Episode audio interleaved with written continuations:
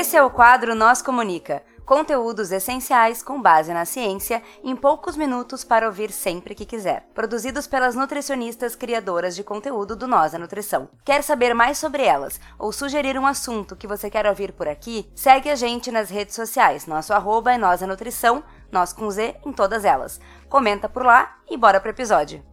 Seguimos agora com a nutricionista Gabriela Carniel. Olá, pessoal. Eu sou a Gabriela e tô aqui para mais um Nós Comunica. Hoje eu vou falar com vocês sobre o termo terrorismo nutricional. Vocês já escutaram falar sobre esse termo?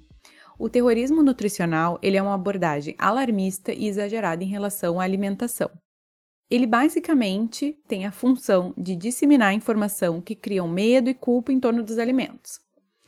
Normalmente é baseado em evidências ou muito frágeis ou até distorcidas.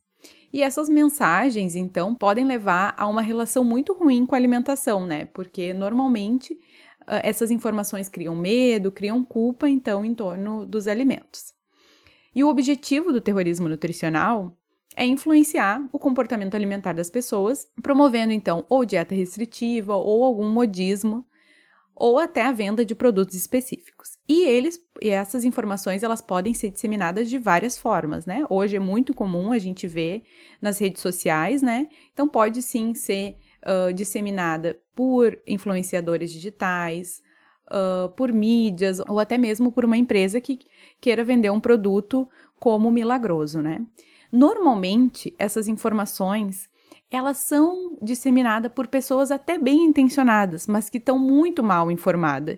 Então, que colheu ali a informação com um vizinho ou com um amigo que fez, comeu tal alimento e, e fez bem, ou até, por exemplo, né, que é muito comum hoje a gente ver uh, o terrorismo nutricional em cima do glúten e da lactose, porque eles são alimentos que algumas pessoas então têm um, tem alergia ou intolerância a esses alimentos. E aí, esse, essa informação acabou se disseminando como se fosse a população inteira que não pudesse consumir esses alimentos. E o que eu percebo é que esses posts que enaltecem ou que demonizam certos alimentos, eles geram muito engajamento, né? Então, como gera engajamento, cada vez mais as pessoas vão fazendo posts de, in, nesse formato. Porém, o terrorismo nutricional ele tem um impacto muito negativo de várias formas, então, na nossa saúde. Ele pode desenvolver, por exemplo, o desequilíbrio alimentar, levando a dieta restritiva, então eu começo a ter medo de certos, certos alimentos, uh, eu posso, pode até gerar um transtorno alimentar, uh, ou se eu como aquele alimento, eu me sinto culpada, e aí a gente acaba até comendo mais aquele alimento, porque em determinado momento eu vou conseguir excluir ele da minha vida, essa é a última vez que eu vou consumir, né? Então, esse é um, dos fatores que pode levar a esse terrorismo nutricional. Ele gera muita ansiedade, muita culpa em torno da alimentação, o que é muito sofrido, né? Tu comer uh, sempre achando que tu tá fazendo mal para tua saúde ou que tu tá ganhando peso por estar tá consumindo determinados alimentos.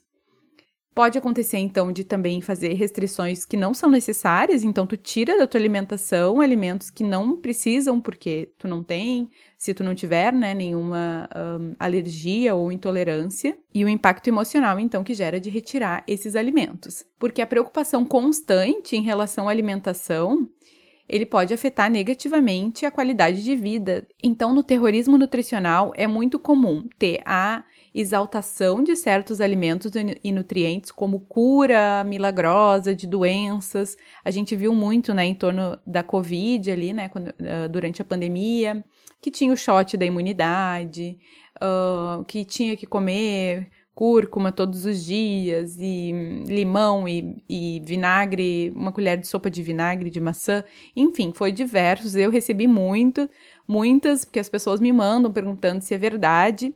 E o que, que a gente nota, né? Que é sempre com essa, essa forma meio sensacionalista de cura de todas as doenças. E como se fosse, tipo, tu melhora a tua imunidade e é isso, a gente não precisa tomar vacina, né? A gente viu bastante isso durante a pandemia. E, um, e também, por um outro lado, tem a parte de que transforma alguns alimentos em muito perigosos que vai te adoecer e vai te matar, né? Que aí a gente consegue, a gente vê, como eu já falei ali, no glúten, na lactose, no carboidrato, enfim, também são diversos. Então, o que, que a gente tem que lembrar? Que nenhum alimento sozinho tem o poder de te adoecer ou de te curar pensando no adoecer, né, se a gente não tiver nenhuma intolerância ou alergia em relação àquele alimento. Porque sim, pessoas que têm alergia alimentar, sim, pode ter complicações bem sérias se consumir então aquele determinado alimento. Mas a maioria da população não tem alergia ou intolerância aos alimentos. Então, quem não tem, não tem problema. Ele não vai te, uh, ele não vai te adoecer ele unicamente sozinho assim como também não tem a capacidade de te curar. Pensando na imunidade, não é somente os alimentos que têm o poder, então, de aumentar ou diminuir a minha imunidade. A gente também tem que ter, obviamente, que a alimentação ela é um fator importante, mas a gente também tem que incluir sono, né, uma uh, boa noite de sono, Uh, a gente também tem que fazer atividade física, né? Ser ativo, não precisa nem ser uma atividade realmente, mas ser uma pessoa ativa, isso também ajuda na, na imunidade. Assim como questões de saúde mental também são muito importantes, né? É bom, é importante eu estar feliz e tranquilo para ter uma imunidade boa, né? Então, o alimento sozinho, específico, especificamente, ele não vai, né? Ele não vai ter esse poder, então, de te curar ou de te adoecer. E aí, o que eu quero trazer hoje para vocês é que é muito importante a gente uh, ser crítico com as informações. Hoje, com a internet, a gente tem um, a capacidade, né, de ter informações na palma da mão muito rápido e a todo instante, né, com as redes sociais. Mas a gente tem que começar a olhar e entender e ser crítico a essas informações. Então, quando as mensagens são muito sensacionalistas, cai fora, sabe? Deixa de seguir essa pessoa ou uh, procura um profissional de saúde, questiona. E realmente, assim, não é fácil, porque é a todo momento a gente fica recebendo informações de diversos alimentos mas a gente tem que começar a fazer essa, ter, a começar a ter esse olhar crítico para as informações e lembrando do que a gente conversou. Então, não é, não tem como um alimento ele ter o poder de te curar ou te adoecer ele único, único exclusivamente. E eu só queria ressaltar, por último, então, que normalmente os alimentos que são uh, exaltados como uh, muito saudáveis e que curam doenças, normalmente são alimentos saudáveis, realmente, são alimentos que são interessantes a gente ter na nossa alimentação. O que não precisa é a forma com que ele é colocado. Então, eu preciso tomar o vinagre de maçã em jejum, ou o shot da imunidade em jejum, ou água morna com limão em jejum, ou suco verde em jejum. Enfim, são diversas formas e alimentos. E normalmente esses, esses alimentos eles são bons para a saúde. Tem limão, tem couve, tem abacaxi, tem maçã, tem vinagre de maçã.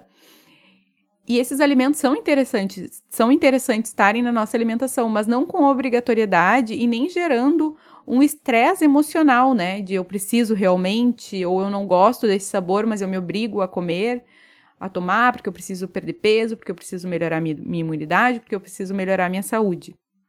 Essa pressão em cima da alimentação não é saudável.